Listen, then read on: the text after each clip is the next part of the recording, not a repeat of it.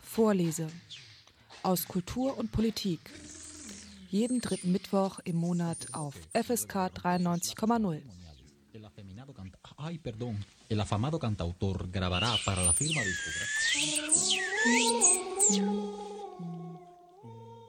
Man kann sagen, dass die Geschichte des Bundes Mark Roseman nie ganz losgelassen hat.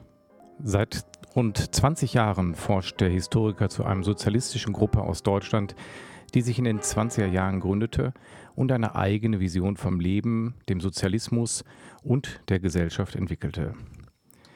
Sie wäre wahrscheinlich einfach in der Versenkung verschwunden, wenn sich nicht eines Tages ein Historiker ihrer angenommen hätte. Denn von kleinen linken Schwittergruppen gab es in der Weimarer Zeit viele.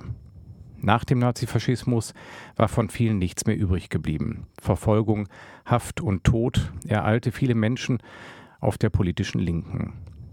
Der Bund mit seinem Hauptsitz im rheinischen Wuppertal war eine dieser kleinen Bünde.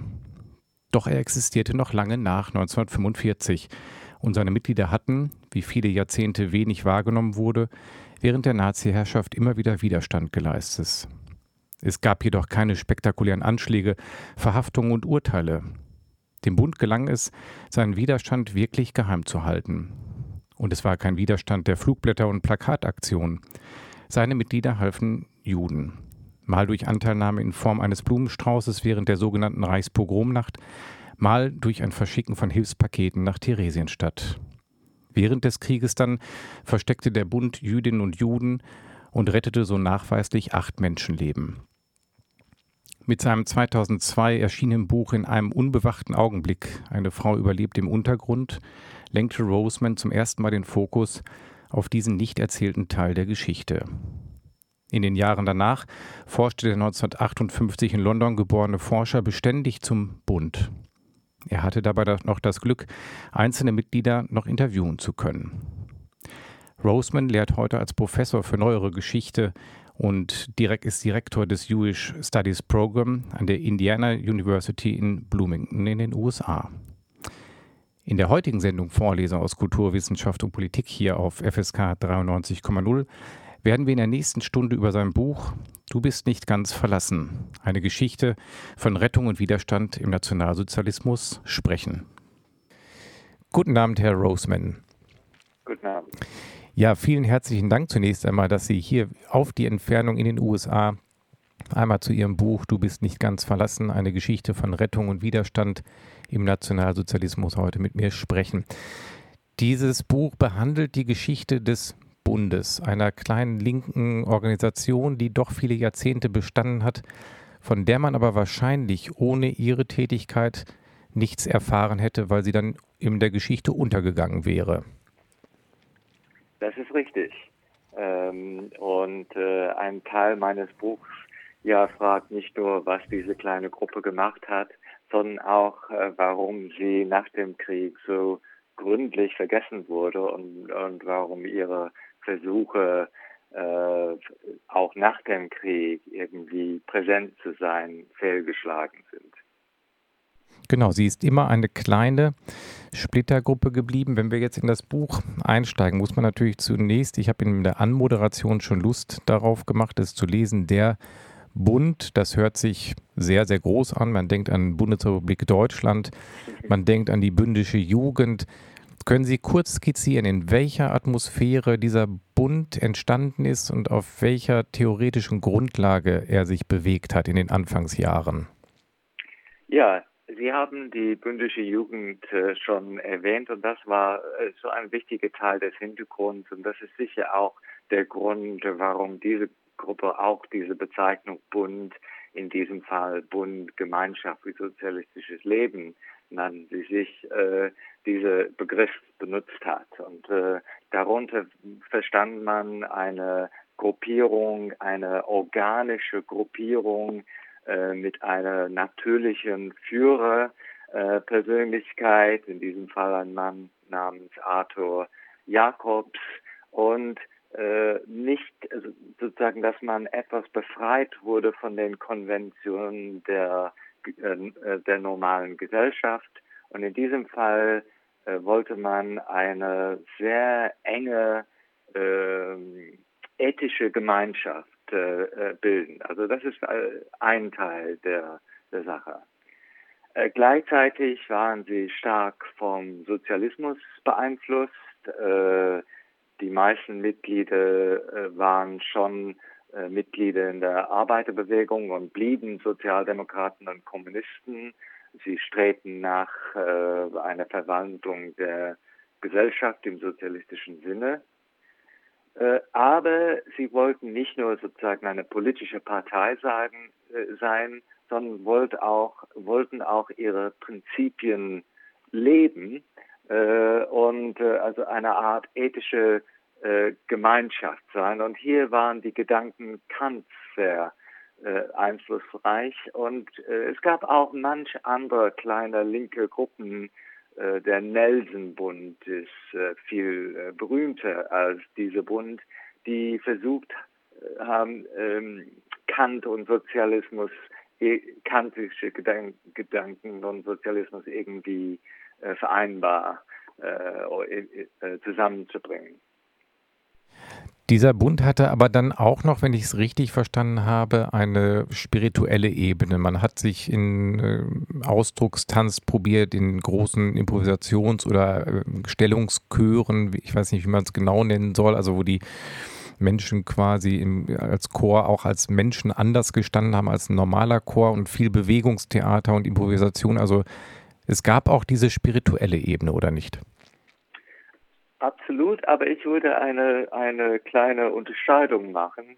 Also erstens würde ich sagen, dass sie in allen Lebensbereichen äh, versucht haben, also eine, eine neue, neue Lebensformen zu entwickeln, in der, in der Bildung und auch in der Bewegung. Und die Mitbegründerin von dieser Gruppe, Dora Jacobs, äh, sie kam aus einer jüdischen Familie im Ruhrgebiet ich, ich, ich, soll sagen, dass die ganze Gruppe in, in, in Essen und Wuppertal aufgewachsen ist und Abgelege, Ablege hatten in mehreren Bundstädten.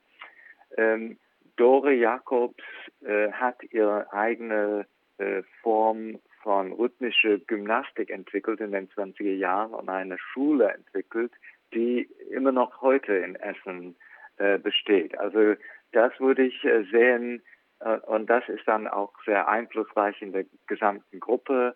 Viele Mitglieder kamen über ihre Schule in diese Gruppe hinein. Und das war Teil von diesem Versuch, äh, alle Facetten des Lebens neu zu gestalten. Gleichzeitig, äh, wie Sie ganz richtig sagten, gab es äh, und zum Teil wieder mit so Kant-Denken diese, diese äh, ähm, hervorhebende Geist und der Versuch nach der, der, die Suche nach einer zugrunde liegende Wahrheit. Und das hat im Laufe des Krieges und nach dem Krieg eine mehr religiöse äh, Form äh, angenommen. Aber es gab von Anfang an äh, religiöse Elemente, würde ich sagen. Viele Mitglieder, obwohl die Gruppe darauf bestand, dass man aus der Kirche heraustrat, äh, waren viele Mitglieder vorher ähm, äh, kam, stammten aus frommen äh, äh, äh Familien, pietätischen äh, Familien in, in, der Wuppertaler Gegend. Und ich glaube, diese Atmosphäre wird nach, obwohl sie organisierte Religion eigentlich ablehnten. Sie beschreiben genau diesen Punkt ja auch im Buch. Es ist ganz gut, dass Sie nochmal darauf ansprechen, weil viele sozialistische Bewegungen, auch die großen, haben ja dann doch irgendwie Feste adaptiert aus dem christlichen Religionskreis. Und da Sie es gerade ansprechen, äh, beschreiben Sie auch sehr genau, dass der Bund auch eine Art Ersatzweihnachten gefeiert hat. Eine Art Lichterfest, wo ja, wo man auch sieht, auch später die sozialistischen Staaten haben ja immer die christlichen Feste beibehalten, sie aber zum Teil äh, umbenannt. Ich muss immer an diese Engel aus der DDR nennen, die dann denken, die nicht Engel hießen, sondern Jahresendfigur. Und der Bund und der Bund hat ja einige dieser Punkte, genau an Weihnachten fällt es mir gerade ein, auch so feste Rhythmen im Jahr gehabt, an denen sie zu Festen zusammenkamen, die ähnlich dem Christentum waren. Absolut. Und auch, auch zu Ostern äh, haben sie ihre Verpflichtung. Verpflichtung war ein Schlüsselbegriff und wenn man Kernmitglied wurde, müsste man die Verpflichtung feierlich schwören und jedes Jahr wurde diese Verpflichtung erneut und das war äh, so zu oft. So auch das äh, hat sich sehr an den christlichen Kalender gehalten. Aber der Bund war auch Sie haben es eben schon mal in einem Nebensatz erwähnt, wie üblich in dieser Zeit der sozialistischen Bewegung eine sehr hierarchische Organisation mit einem Führer in Anführungszeichen, diesem Arthur, und auch mit einem festen oder mehr oder weniger festen Parteiprogramm, nämlich diese 17 Punkte. Das ist natürlich gerade, wenn man später auf die NS-Zeit kommt, wenn man die Parallelen zur Nazi-Partei nimmt, die auch dieses 20-Punkte-Programm hatte, Gut, das haben ja auch viele politische Parteien. Das kann man ja nun nicht äh, den äh, Faschismus unterstellen. Aber der Bund hatte ein festes äh, Gefüge mit einer Leitfigur und auch ein sogenanntes 17-Punkte-Programm entwickelt. Was genau oder welchen Stellenwert hatte denn dieses 17-Punkte-Programm für den Bund? Also äh, Zunächst mal, ich, ich finde das ganz richtig, was Sie sagen. Es war sehr hierarchisch. Und das ist interessant. Das gehört auch zu dieser Weimarer Atmosphäre und zu dieser Mischform aus sozialistischer Partei und Jugendbewegung. Und das findet man auch genau bei der, auch bei der Nelson-Bund und bei vielen anderen kleinen Gruppierungen. Das heißt, sie glaubten an die Demokratie äh, in der großen Gesellschaft, aber Sie glaubten, dass sie eine wirkliche organische Gemeinschaft musste einen natürlichen Führer haben und jede würde seinen Platz finden in diese Gemeinschaft. Und es ist interessant, jetzt zurückzublicken, diese Mischung aus egalitären Gedanken und gleichzeitig Hierarchie. Es gab Arthur Jacobs als anerkannte Führer und dann gab es diese innere Kreis, der sozusagen die Entscheidung trafen und ziemlich, also wirklich äh, sehr stark in das Leben von jedem einzelnen Menschen eingriff, also sehr weitreichende Entscheidungen treffen äh, konnten. Aber es scheint, und, und es wird bestimmt Menschen gegeben sein, für, für die das zu viel war. Ich, ich, wahrscheinlich, ich habe sie, ich, ich kann nur beobachten, dass nach dem Zweiten Weltkrieg, dass viele diese Ordens ähnliche Atmosphäre nicht mehr zeitgemäß fand und dass, äh, dass der Bund sich wandeln musste. Die 17 Punkte, das war, das war nicht äh, feste Programm, sondern das war äh, der Versuch des Bundes, äh, den Nationalsozialismus zu verstehen. Und sie haben das, und ich finde das auch sehr interessant, weil wir annehmen, dass man von Anfang an klar sehen konnte, was wir jetzt alle wissen, was äh, alles falsch war am dritten, ähm, am Nationalsozialismus und am Dritten Reich. Aber für diejenigen, die äh, ähm, noch nicht wussten, in welche Richtung es gehen wollte, die mussten sich wirklich eingehend mit dem Dritten Reich auseinandersetzen. Und da haben sie aufgrund ihrer Analyse diese 17, 17 Punkte, äh, 17 Punkte entwickelt, äh, sodass alle klar waren, alles, was falsch war an diesem Programm. Und ich glaube, für alle war das sozusagen fast eine Erleichterung, dass sie klar sehen konnten, äh, was falsch war, obwohl sie natürlich äh, damit leben mussten, dass äh, die meisten ihrer Nachbarn gleichgültig oder bejubelnd äh, das neue Regime äh, akzeptierten, unterstützen und so weiter. Herr Roseman, werfen wir noch mal einen Blick auf den Bund selbst. Können Sie da noch einmal umreißen, wie, um was für eine Größe es hier eigentlich ging, in welcher Größenordnung sich das abspielte, diese Organisation und auch wie die Zusammensetzung der Mitglieder war, weil das ja auch später, jetzt auch im Verlauf der Sendung, aber auch in der Geschichte des Bundes eine Rolle spielt, nämlich in ihrem Widerstand im Nationalsozialismus und ihrer, ihrer Rettung von jüdischem Leben. Da ist es ja auch nochmal wichtig zu gucken, wie war der Bund kulturell und vielleicht auch religiös zusammengesetzt, weil ja auch einige Juden Mitglied im Bund waren. Ja, absolut. Da waren einige Juden, jüdische Mitglieder und das war äh, sehr wichtig. Wie gesagt, Dore Jakobs, die Mitbegründerin, war jüdisch, also Arthur und Dore lebten in einer, was später als Mischehe genannt äh, wurden und über Dora sind äh, äh, und auch unabhängig von der sind mehrere jüdische Mitglieder in, in die Gruppe eingetreten und äh, Dora und Arthur hatten einen Sohn, äh, Gottfried Friedel, äh, der natürlich im Dritten Reich als, als Mischling bezeichnet wurde. All das war sehr wichtig für die weitere Entwicklung der Gruppe. Äh, die meisten Mitglieder waren natürlich nicht äh, Juden, die stammten zumeist aus protestantischen äh, Kreisen, wie gesagt. Ähm, die Gruppe war entstanden aus dem Zuhörerkreis in der Volkshochschule Essen äh, von äh, Unterricht, der Arthur Jacobs angeboten hatte und äh, Bildung in den Volkshochschulen war wichtige Teil der Arbeit des Bundes in den 20er, frühen 30er Jahre und wieder nach dem Krieg in den 40er, 50er äh, Jahre.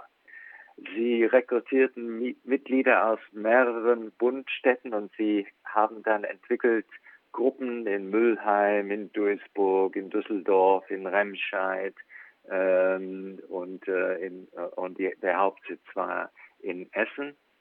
Ähm, viele Mitglieder waren Arbeiter äh, äh, und die meisten stammten aus relativ bescheidenen Kreisen, aber es gab auch einige bürgerliche äh, Frauen in der Gruppe und von den Leuten aus Arbeiterkreisen äh, waren manche äh, Lehrer geworden. Ich meine, das ist wirklich eine, äh, ein, ein ähm, zentraler Aspekt des Vereinslebens in der Weimarer Republik, dass äh, Lehre über äh, vertreten waren, überall und auch hier so.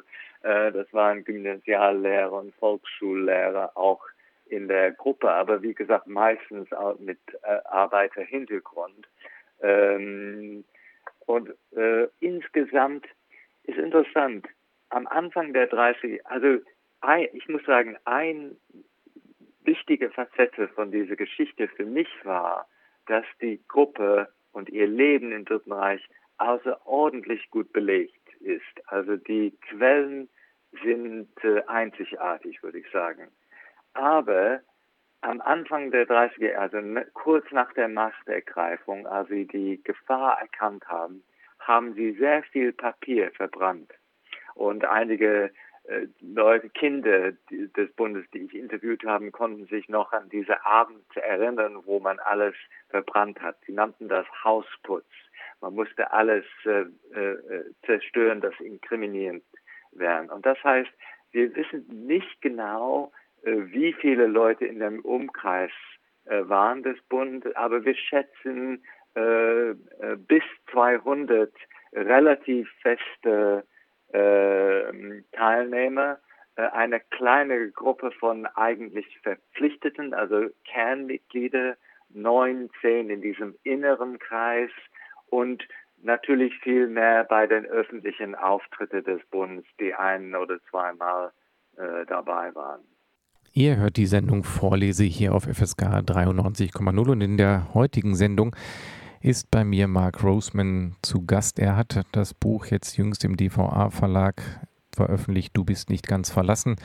Eine Geschichte von Rettung und Widerstand im Nationalsozialismus wo Sie, Herr Roseman, sehr genau die Geschichte des Bundes beschreiben. Wir haben ihn eben schon mal genauer vorgestellt. Sie haben das Thema ja schon lange am Wickel. Schon seit rund 20 Jahren taucht es immer mal wieder auf. Und 2002 hatten Sie schon über eine Geschichte, die mit dem Bund zusammenhängt, nämlich mit über Marianne Strauß, schon ein Buch veröffentlicht. Also es ist ein Thema, was Sie lange beschäftigt. Ja, äh, ist, äh, das ist das ist wahr. Ich habe äh, zwischendurch manch andere Dinge gemacht, aber eigentlich ist die Geschichte von dieser Gruppe, ich lebe damit äh, mehr als äh, 20 Jahre. Äh, es war ein absoluter Zufall. Ich wurde von einem Museum in Essen, das Roland damalige, damals genannte Roland Museum, äh, gebeten, mit einer Frau ein Interview durchzuführen, Marianne Ellenbogen, geboren Strauß, äh, weil sie inzwischen in England lebte, wo ich früher lebte, bevor ich in die Staaten umzog. Und ähm, äh, sie war eine der Frauen, die vom Bund gerettet wurde. Und ich habe dann äh, aufgrund dieser Begegnung mit ihr war ich sehr äh, inspiriert Und äh, nach einigen Jahren habe ich ihre äh, Geschichte geschrieben. In ein, äh, das, äh, das Buch heißt In einem unbewachten Augenblick. Und nachdem das Buch erschien, habe ich immer gewusst, dass ich auch die Geschichte vom Bund als solche schreiben wollte. Es hat da einige Zeit gebraucht, aber ja, ich lebe damit fast 25 Jahre jetzt. Ja, manche, manche Sachen begleiten einen ewig und dann können sie bald ja. silberne Hochzeit feiern mit dem Bund. genau. Nein, das ist ja einfach so. Also ich kann das gut nachvollziehen, weil seit meinem 16. Lebensjahr verfolgt mich immer der Nationalsozialismus als Thema. Seitdem ich da angefangen habe als Jugendlicher, hat mich das nie locker gelassen. Ich habe alles gelesen, immer wieder Sendungen zu diesem Thema gemacht. Also da bleibt man sich ja irgendwo auch treu. Wir sind eben schon eingestiegen. Sie sagen, Marianne äh, Strauß war eine derjenigen, die gerettet wurden. Und der Bund hat eine Geschichte im Dritten Reich, die etwas, vielleicht etwas abweicht von vielen kommunistischen Gruppierungen oder der kommunistischen und sozialdemokratischen Partei, weil die direkt 1933 radikal und blutig zerschlagen worden sind und auch spätere Widerstandsgruppen, die Rote Kapelle, Baumgruppe oder wie auch immer, sind aufgeflogen durch Denunziation oder wie auch immer Ermittlungen der Gestapo und haben vielfach Geschichten von Konzentrationslager, Haft und Tod erlebt. Mhm. Der Bund ist da etwas anders gelagert von der Geschichte her, weil er in dem Strudel des beginnenden Dritten Reiches erstmal nicht untergegangen ist. Das stimmt. Ich meine, die Gruppe äh, war auch äh, verschiedenartige Angriffe ausgesetzt. Äh, manche Mitglieder verloren ihre Posten. Es gab einen SA-Angriff auf die, äh, das Haus des Bundes. Äh, viele wurden äh, kurzzeitig in Haft genommen. Einige mussten einige Monate in eine von diesen wilden KZs in der ersten Zeit und es gab immer wieder Gestapo-Verhöre. Die Gruppe wurde verboten. Arthur Jacobs, der ein, äh, eine Rente hatte als Gymnasiallehrer, äh, ehemaliger Gymnasiallehrer, hat seine Rente verloren äh, und, und, und. Also sie waren äh, vielfältige Verfolgung ausgesetzt, aber sie wurden, wurden nicht direkt geschlagen und sie haben auch offensichtlich, wir haben nicht, äh, wir können nicht alle Diskussionen nachzeichnen, einige können wir, die haben offensichtlich entschlossen, nicht direkt äh, direkte ähm, Schritte zu unternehmen, die sozusagen direkt gegen das Regime gerichtet wurden. Also sie haben nicht Flugblätter verbreitet. Ähm, ein paar haben das gemacht, weil sie noch in KPD waren, aber die Gruppe als solche hat das nicht gemacht. Sie haben nicht verweigert, äh, wenn die Männer äh, im wehrfähigen Alter einberufen wurden. Wir haben entschlossen, dass dieses Richtige konnten sie nicht ein. Also solche Kompromisse haben sie gemacht.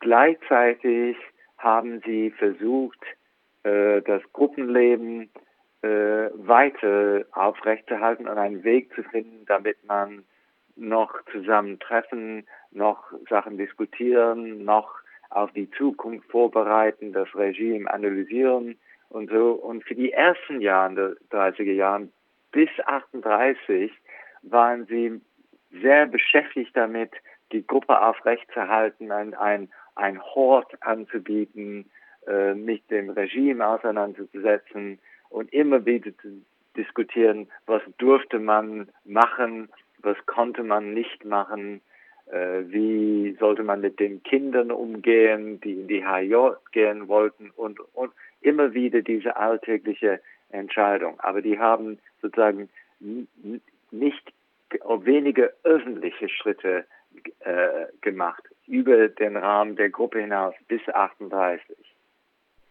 Im Buch, da sprechen Sie etwas an, was ich da auch sehr faszinierend fand, beschreiben Sie genau immer, immer wieder in vielen Kapiteln diese Widersprüche beziehungsweise diesen unterschiedlichen Blick darauf, dass man lange Zeit, auch wenn wir jetzt einen Sprung machen ins Nachkriegsdeutschland, Widerstand hatte eine bestimmte Zuschreibung. Das war nur, wenn man gegen das Regime war, wenn man äh, aktiv mit Flugblättern, wie Sie eben sagten, Widerstand geleistet haben. Und es hat lange gedauert, und da kommen wir später nochmal in der Sendung zu, auch in der Nachkriegszeit war es für den Bund nicht leicht, dass es anerkannt wurde, dass es Widerstand war. Und das beschreiben Sie in dem Buch, finde ich, sehr genau, dass Sie genau beschreiben, dass das Leben ja ganz äh, ganz anders war und man das aus heutiger Sicht auch ganz anders beurteilen muss, weil jede Alltagsentscheidung, wir kommen gleich mal zu so einem Beispiel, wenn man Juden in der damaligen Zeit einen Blumenstrauß vorbeigebracht hat, dann kann man heute schlecht ermessen, was das genau bedeutet hat. Sie beschreiben die Gefühle, die Angst, durch einen Mob zu gehen, das kann man wahrscheinlich nicht so direkt vergleichen. Dennoch ist es natürlich ein Widerstand, der gegen das Regime ging, aber nicht so offensichtlich. Also nicht so auf der Oberfläche, sage ich jetzt mal, mit Flugblättern und Aktion. Genau, genau. Ich meine, ich finde es schon äh, wichtig, Unterschiede zu machen zwischen denjenigen, die das Risiko auf sich nahmen, direkt gegen das Regime vorzugehen, mit, mit äh, zumeist verheerenden Folgen. Und wir wissen, wie schnell, äh, Sie haben das schon äh, gesagt, wie schnell äh, die äh, SPD und vor allem die KPD geschlagen wurde und jeder Versuch, das, die KPD neu aufzubauen, wurde wieder äh, mit den Gestapo verfolgt und, und diese Flugblätteraktionen hatten äh, sehr schnell äh, wirklich verheerende Folgen. Also es lohnt sich schon, einen Unterschied zum, zu machen zwischen diesen Schritten und diejenigen, die versucht haben, sozusagen ein anderes äh, Geist aufrechtzuerhalten und nicht vom Regime eingenommen zu werden, aber nicht diesen frontalen Angriff äh, gemacht haben. Aber äh, genau gleichzeitig muss man gleichzeitig anerkennen, genau wie, wie Sie sagten, wie schwierig es war, auch diese bescheidenere ähm, äh, Schritte äh, zu machen. Also mitten in eine Gesellschaft, die, eine sehr mobilisierte Gesellschaft, und etwas, das das Regime äh, sehr erfolgreich gemacht hat, ist, dass sie äh, Sebastian Hafner äh, schreibt, äh, ein Zeitgenosse, der dann 38 nach England äh, äh, kam, weil er eine jüdische Lebensgefährtin hatte, äh, beschreibt das sehr genau, dass man immer wieder vor täglichen Entscheidungen gestellt wurde. Das war wirklich Zeichen dieses Regimes. Sei es Geld für Winterhilfswerk, sei es erhobene Arm, der Hitlergruß, äh, alle möglichen Formen des alltäglichen Drucks, kleine Sachen, aber man wurde immer wieder äh, vor die Probe gestellt, macht man das oder, oder macht man das nicht. Und das finde ich ein, ein absolut Kernelement dieses Regimes und weil so viele um einen herum das mitmachen, auch die natürlich manchmal auch unter Druck, aber man konnte das nicht unbedingt sehen. Sie machten das mit und das war dann eine sehr isolierende Erfahrung, wenn man überhaupt gegen den Strom gehen wollte, auch wenn auch wenn man nicht direkt ähm, heldenartige äh, ähm, Aktionen gegen das Regime unternahm. Der Bund, also dieser, diese offene Unterstützung, es ging ja dann im Wesentlichen darum, Teil des Widerstandes oder ein großer Teil des Widerstandes war, Menschen zu unterstützen, durch äh, jüdische Menschen zu unterstützen, durch kleine solidarische Gesten bis hin, bis hin später zum Retten durch Verstecken. In den ersten Jahren des Regimes wahrscheinlich noch nicht so intensiv. Wenn ich an das Buch denke, fällt mir sofort, damit leiten Sie das Buch ja auch ein, äh, dieser Blumenstrauß 1938, den Bundmitglieder einer jüdischen Familie vorbeibringen, die Opfer des, äh, der sogenannten Reichspogromnacht gewesen sind. War das so die Initialzündung des Widerstandes der Unterstützung von verfolgten Jüdinnen und Juden in Deutschland oder gab es vor 1938 auch schon ähnliche Aktionen? Äh, vor 38 ging es vor allem darum, äh, äh, Leute aus der KPD oder SPD, die aus der Flucht, auf der Flucht waren, äh, für einige Zeit Unterschlupf äh, anzubieten. Solche Schritte, Solidaritätsschritte. Ich glaube, das war das äh, Wichtigste, das die Gruppe machten. Aber was Juden anging, war Kristallnacht wirklich ein Wendepunkt. Also diese erschreckende Erlebnis der Gewalt vor der Tür. Und äh, da hat äh, Arthur Jacobs gesagt, äh, dass die Gruppe sich äh, aus der Reserve treten muss und Solidarität äh, zeigen musste. Und dann hat in verschiedenen Städten ähm, äh, haben Mitglieder äh, manchmal ihnen bekannte, oft ihnen unbekannte Juden aufgesucht und äh, Solidarität bekundet und Hilfe angeboten.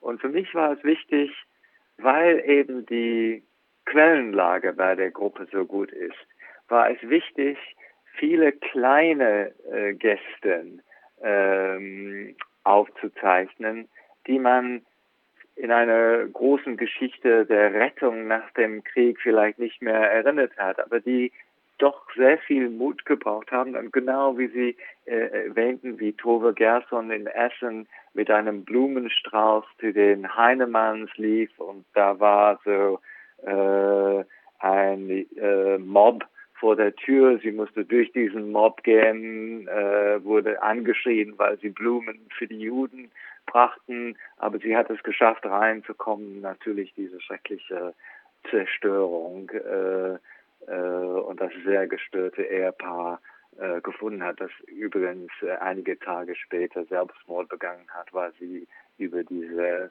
Erlebnis nicht mehr mit diesem Erlebnis nicht mehr leben konnten. Aber solche kleine äh, Schritte fand ich haben sehr viel Mut gebracht. Sie haben keinem das Leben gerettet.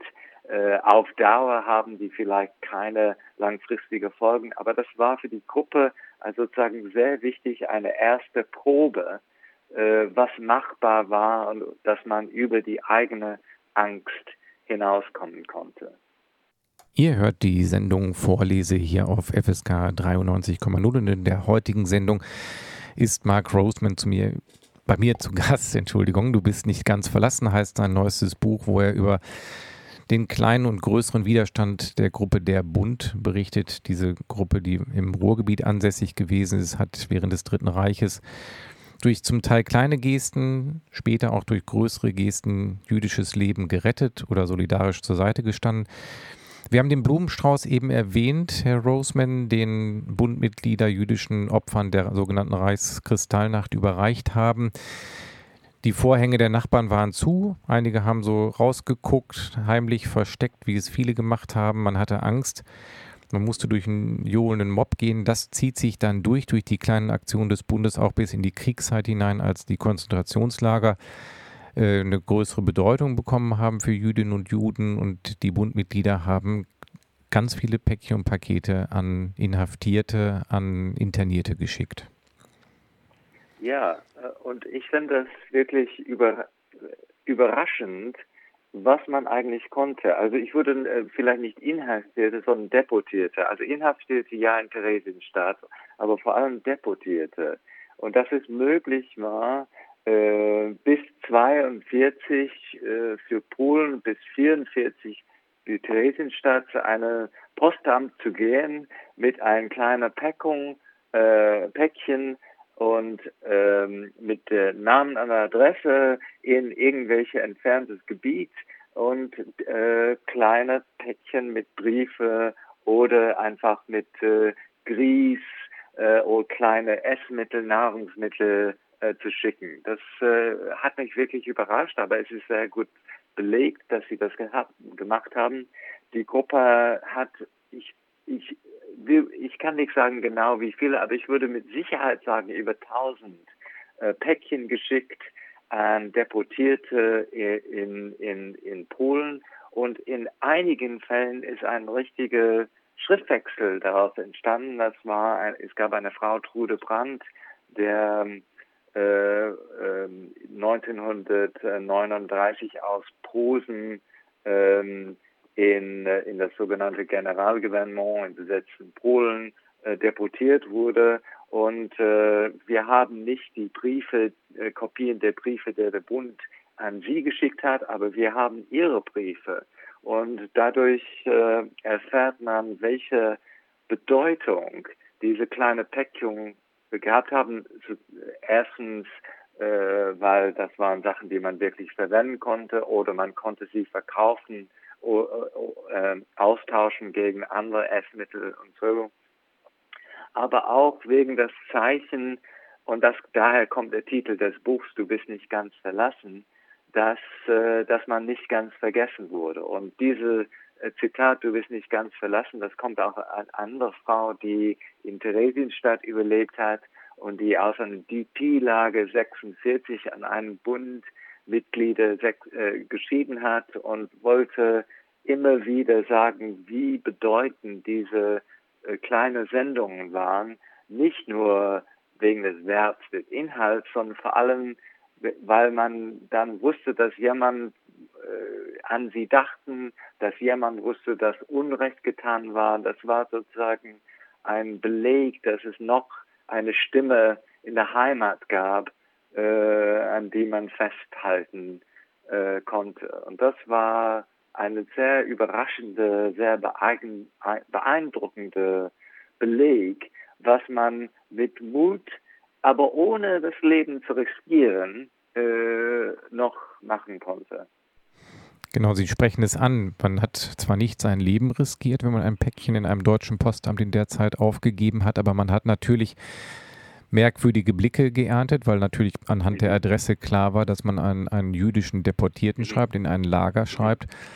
Und viele Menschen in Deutschland hatten natürlich auch im Hinterkopf, dass die Unterstützung von Juden oder der Verkehr mit Juden strafrechtlich verfolgt wurde und auch selbst Konsequenzen hätte haben können. Insofern sagen Sie es ganz richtig, ist wahrscheinlich nicht die wahnsinnige Heldentat, aber dennoch kann man es nicht vergleichen mit dem Versenden eines Päckchens heute. Weder hier noch in, in anderen, äh, vielleicht auch heute ähnlichen totalitären Staaten. Das hatte damals eine ganz andere Bedeutung, weil wirklich der Kontakt zu Jüdinnen und Juden ja wirklich erfolgreich durch die Nazis und durch die deutsche Gesellschaft unterbunden wurden. Mhm. Mhm. Genau, und ab Oktober 41 konnte man äh, in Konzentrationslager kommen für sechs Monate wegen Hilfe von Juden. Also es hat schon äh, es, es hat schon richtige Konsequenzen geben können. Genau. Insofern hat der Bund da ja immer noch weiter existiert. Wir haben eben schon mal die Anfangszeit beschrieben in den 30er Jahren. Diese Treffen haben immer weiter stattgefunden. Sie haben es geschafft, irgendwie an der Gestapo-Überwachung auch an dem Spitzelwesen in Deutschland vorbei so ein bisschen die Bundaktivitäten aufrechtzuerhalten. Da war Ihnen natürlich auch ähm, von Vorteil, dass Sie diese verschiedenen Immobilien hatten und, was Sie eben schon angesprochen hatten, diese Gymnastikkurse, die natürlich erstmal nicht so ein politisches äh, Phänomen waren, wo die Nazis hellhörig geworden wären. War das auch ein Grund dafür, warum Sie so erfolgreich die Zeit überstanden haben? Ja, absolut. Ich glaube, es gab mehrere Aspekte der Gruppe, die irgendwie ein bisschen äh, als Tarnung funktionierten. Einmal das, was Sie sagten, dass diese rhythmische Bewegung nicht so äh, ganz anders aussahen als diejenige von anderen äh, rhythmischen Zirkeln, die dem Regime nahestanden, aussahen und da relativ harmlos wirkten. Äh, die Mehrzahl, Mehrzahl der Mitglieder in der Heimatfront in, während des Krieges waren Frauen, weil viele Männer äh, eingerückt äh, waren. Ähm, das war ein zweiter. Ähm, äh, sie sahen nicht ganz so aus wie eine gefährliche politische Gruppe und äh, sie konnten sich, wenn sie Wanderungen machten und heimlich in den Wäldern trafen, wie ein Freundeskreis äh, so sahen sie aus. Äh, insofern haben sie nicht, obwohl sie es immer wieder Verhöre gab und obwohl es immer wieder Denunziationen gab, äh, gar, äh, auch der SD hat sich für die Gruppe äh, interessiert, weil äh, äh, es gab Briefe ins Ausland, die offensichtlich Regime gelesen wurden aber sie sahen nicht ganz so gefährlich aus, dass man äh, letzte Konsequenzen gezogen haben. Genau, Sie haben da wirklich äh, Glück gehabt. Ich habe gerade nochmal das Buch durchgeblättert, was mich gewundert hatte, aber vielleicht täuscht das bei den Fotos auch, dass äh, Arthur und Doria als das Paar, was den Bund so mehr oder weniger geleitet hat, oder Arthur, diese Identifikationsfigur, gerade Dore nun nicht gerade dem Idealtypus einer Deutschen entsprach. Wenn man die Schwarz-Weiß-Bilder in dem Buch durchblättert, könnte es nach der Rassenideologie der Nazis sich auch um eine Roma handeln. Aber im Buch beschreiben sie, dass sie eigentlich keine Probleme hatte mit äh, Diskriminierung oder ja, man kam dann ja schnell in den Fokus, wenn man dann auch noch falsch aussah und noch die falschen Gedanken hatte.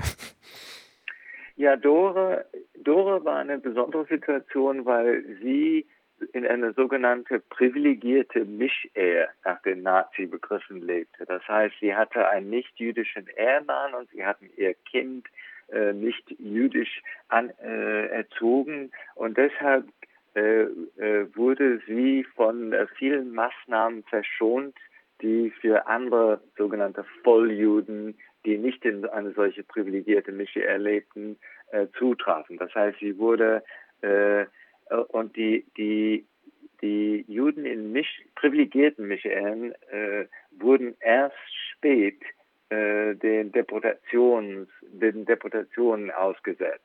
Äh, auch in, in äh, sie mussten nicht den gelben Stern äh, tragen, wenn das September 41 äh, eingeführt wurde und andere Maßnahmen. Insofern wurde sie bis äh, später im Krieg etwas geschützt. Natürlich fühlte sie sich immer wieder unter Gefahr, weil sie auch als linke Figur mit Argwohn betrachtet wurde und äh, der Gestapo kam der Gruppe immer wieder hinterher. Aber die eigentliche jüdische, äh, Judenverfolgung wurde sie zum Teil verschont. Ja. Herr Roseman, jetzt kommen wir doch noch am, zum, wir haben ja auch zum Glück noch ein bisschen Zeit am Ende der Sendung nochmal zu dem Punkt, im Krieg verändert sich dann noch einmal so ein bisschen die Tätigkeit des Bundes. Die Pakete werden verschickt. Sie haben eben gesagt, an die 1000 Pakete gingen an Deportierte in Konzentrationslagern. Und der Bund hat dann auch im Laufe der nun folgenden Jahren acht Menschen das Leben gerettet. Wie genau muss man sich das vorstellen? Ja, das fing an mit äh, einem Mitglied der Gruppe selber, äh, Lise Jakob, äh, war nicht verwandt mit Arthur und Dora. Äh, sie war Volljüdin im, im, nach den Nazi-Begriffen und sie war nicht in einer Mischee und deshalb war sie, äh, äh, sollte sie April 42 der Eisbize deportiert werden und in diesem, von diesem Moment an sie ist nicht, äh, hat sie sich nicht gemeldet, sondern sie ging auf der Flucht. Das heißt, sie lebte illegal. Äh, sie verwechselte immer wieder den Standort, jeweils zwei Wochen oder so bei einem Bundglied und dann ging sie zum nächsten. Der Bund als solcher hat äh, ihr Lebensmittelkarten äh, geteilt, sodass nicht derjenige Gastgeber das das ganze äh, Problem der Ernährung äh, tragen musste.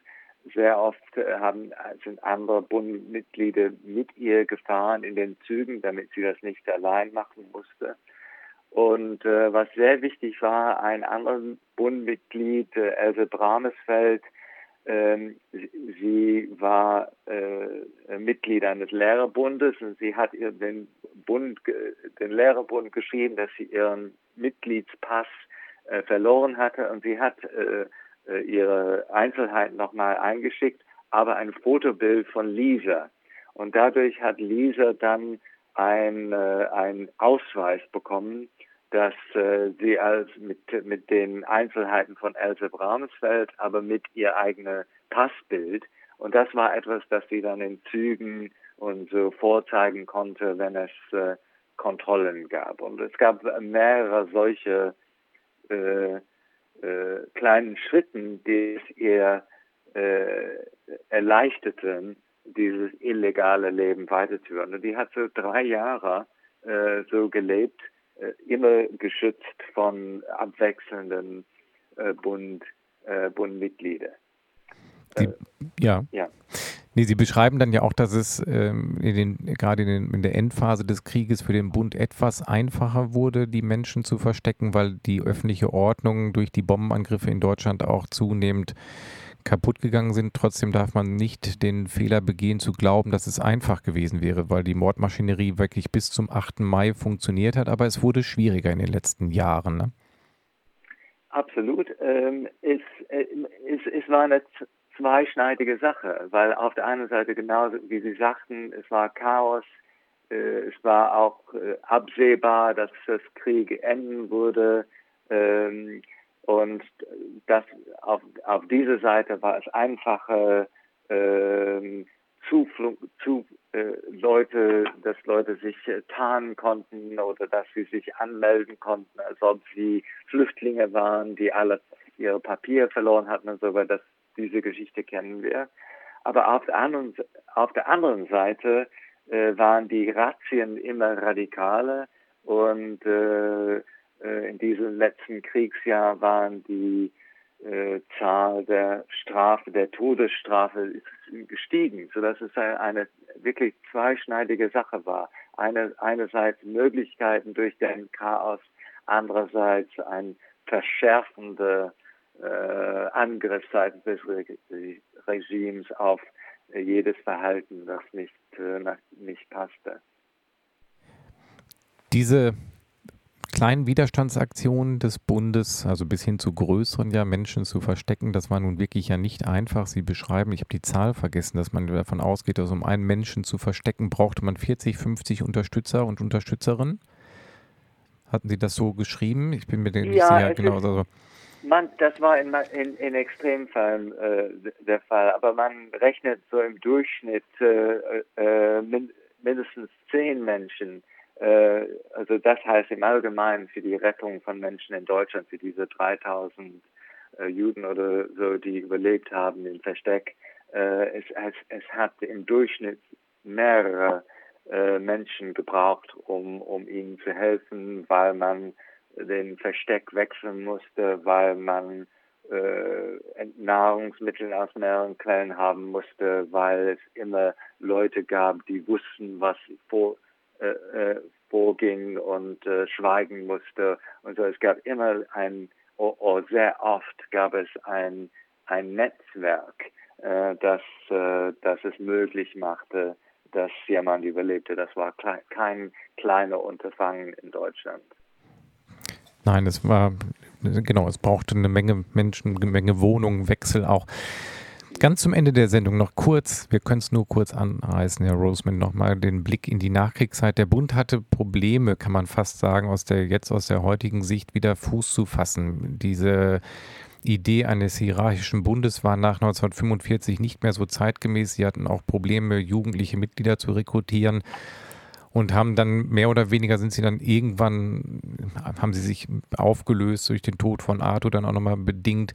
Und es hat unglaublich lange, wie bei vielen Geschichten in Deutschland, gedauert, über Jahrzehnte, bis ihre Tätigkeit ans Licht kam, bis ihre, ihr Widerstand, ihre Form des Widerstands überhaupt gewürdigt wurde. Können Sie da zum Schluss noch einmal kurz sagen, wie das kam und wie lange es gedauert hat? Ja, das ist ganz richtig. Ich würde nicht sagen aufgelöst übrigens. Die Gruppe hielt sich zusammen bis zu dem Tod der Mitglieder. Also ich habe noch eine Let an einer der letzten Wanderungen teilgenommen. Das war 1999. Also insofern aufgelöst nicht, aber sie haben nicht mehr versucht, ab der Anfang der 50er Jahre öffentlich äh, neue Mitglieder in großer Umfang äh, anzuwerben. Insofern, das, das würde eher eine eine eng gebundene Freundesgruppe, die zusammenhielten, die diskutierten und so. Ähm, aber wie Sie sagten, Anerkennung zu finden, ich glaube, das Problem für die Gruppe war zum Teil, dass sie weder in den 50er und dann in den 60er Jahren, sie entsprachen nicht, was als Widerstandsgruppe äh, angesehen wurden. In den 50er Jahren sprach man sehr ungern von Widerstand, als man anfang Widerstand zu fahren, dann war es eher bekennende Kirche und äh, die Männer von vom äh, äh, 44. Ähm, als man Ende der 60er Jahre linke äh, Widerstand wiederentdeckte, weil ihre kleine Gästen für Juden äh, zählten nicht zu den Art von Heldentaten, die gefeiert wurde, sodass es lange gedauert hat, bis ihre Art des Widerstands anerkannt wurde. Jetzt muss Und ich Sie auch, äh, jetzt muss ich Sie, hielt es sich mit Herr, Rettung.